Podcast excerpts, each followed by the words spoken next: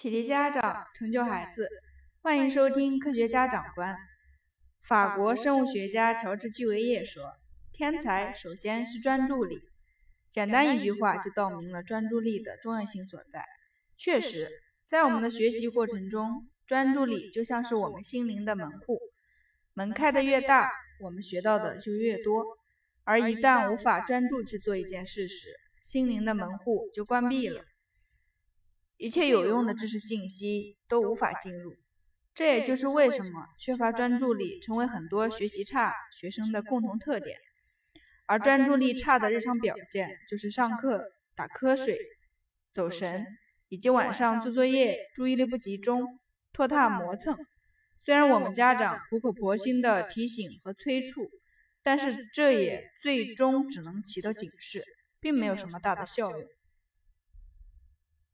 那么，到底怎么才能帮助孩子培养专注力呢？建议从以下几个方面进行：一、寻找不同的学习动机。对于爱玩游戏的孩子，家长们经常会说这样一句话：“你看你玩游戏怎么就这么有精神？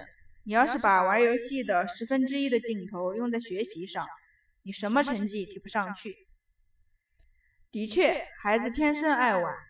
游戏这件事本身对孩子充满吸引力，所以当孩子接触时，自然是专注力满分。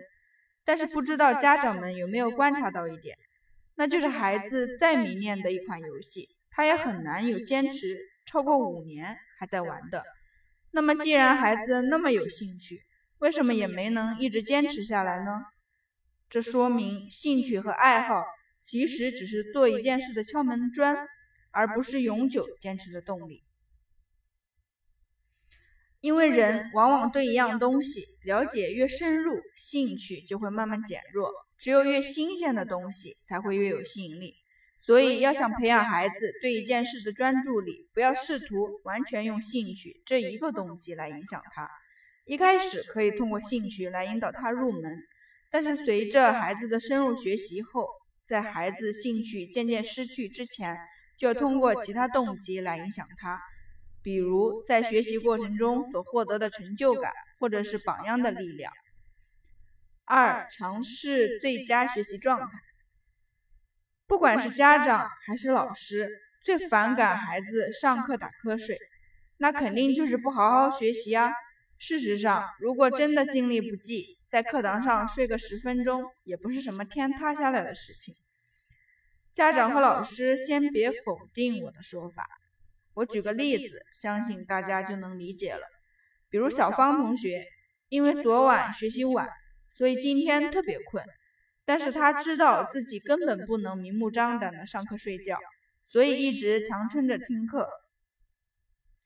然后内心两个小人就一直在打架，一个在说睡吧睡吧，都快困死了。另一个在说不能睡，不能睡，会被老师、家长骂的。结果就这样过了一节课，什么也没听进去，光是表演内心戏了。那这种情况，没睡和睡了又有什么区别呢？如果真的睡了十分钟，可能剩下的三十五分钟还能好好听下去。但是没睡，就一节课全都没精力听。当然，有的人会说，那上课睡觉会影响别人啊，行为恶劣呀。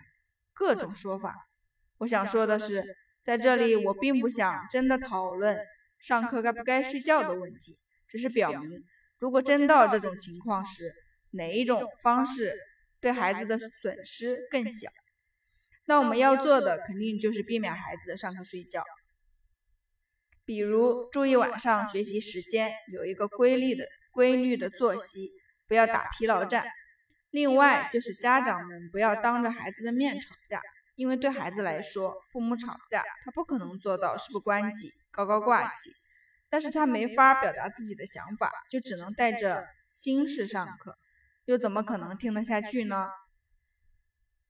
有时候孩子做作业时，可能只是停了一会儿，家长就开始慌了，开始使劲儿催，实际上专注力也不是想持续多久就会持续多久的。往往是专注效果越好，持续时间越短。比如说，一天七八节课，你跟孩子说你要每堂课都认认真真听啊，我只能说，想每一分每一秒都全神贯注，根本不可能，因为人不是流水线上的机器，根本没办法做到一直运作。那我们要做的就是保证尽可能的吸收每节课最多的知识。比如一节课开始，老师讲的内容浅一些，那你就稍微听一下就行。但是当老师说“同学们注意啦，这个比较重要，大家注意听一下”，那就得赶紧坐直身子，竖起耳朵，全神贯注听老师讲。有的同学说，那如果一节课都特别难，都需要重点听怎么办？那就前半堂认真听，后半堂记好笔记，课下再消化。因为这样，至少一节课你有半节是掌握百分之百的。但是如果一节课都全神贯注，可能你整体只能掌握百分之六十。中国有句古话叫“好钢用在刀刃上”，也就是这个道理。让孩子随时都精力充沛的学习，那只存在理想中，实际还是要不断调整的。三、制定合适的学习计划。记得曾看过一个 TED 演讲。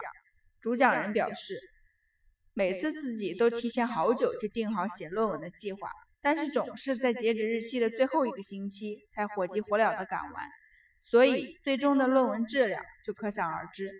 其实孩子做作业也是这样，好像只有意识到时间来不及了，那种做作业的意愿和专注力才会空前强大，但只是做了作业，结果却无法保证。那么面对这种情况，我们家长到底该怎么办呢？让孩子制定计划，这个计划是让孩子根据自己的实际学习情况来制定。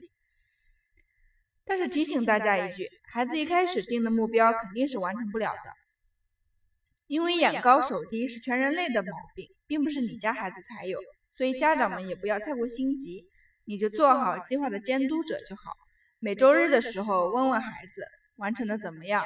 如果没做完的，就要补回来。这个时候，家长可以稍微强制一些，不必让孩子把欠的做完。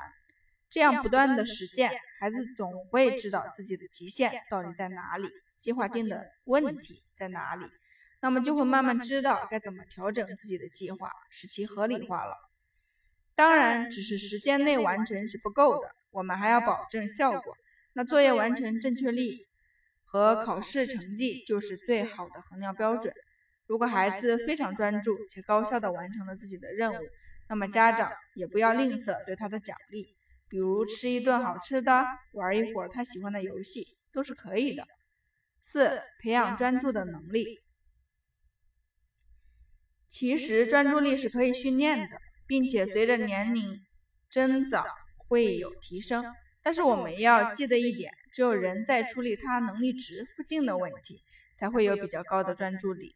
如果太简单，他会觉得太无聊，没必要做；如果太难，他又会失去信心，从而自暴自弃。比如，我们让孩子做一个专注力训练，限时三十秒，记住二十个数字，然后让孩子一直记，直到崩溃为止。我们都知道，十一个数字的电话号码要好记一些，但是五十个数字又有一些太难。所以二十个数字是比较合理的一个能力值。这样的训练就是要看孩子在面对自己能力值附近的问题能保持多久的专注力，然后不断训练，一点点提升。除此之外，像孩子平常的模拟练习，就要按照考试的时间来。两个小时的数学、英语考试，那就按照两个小时的标准来做模拟试卷。只有平常反复练习。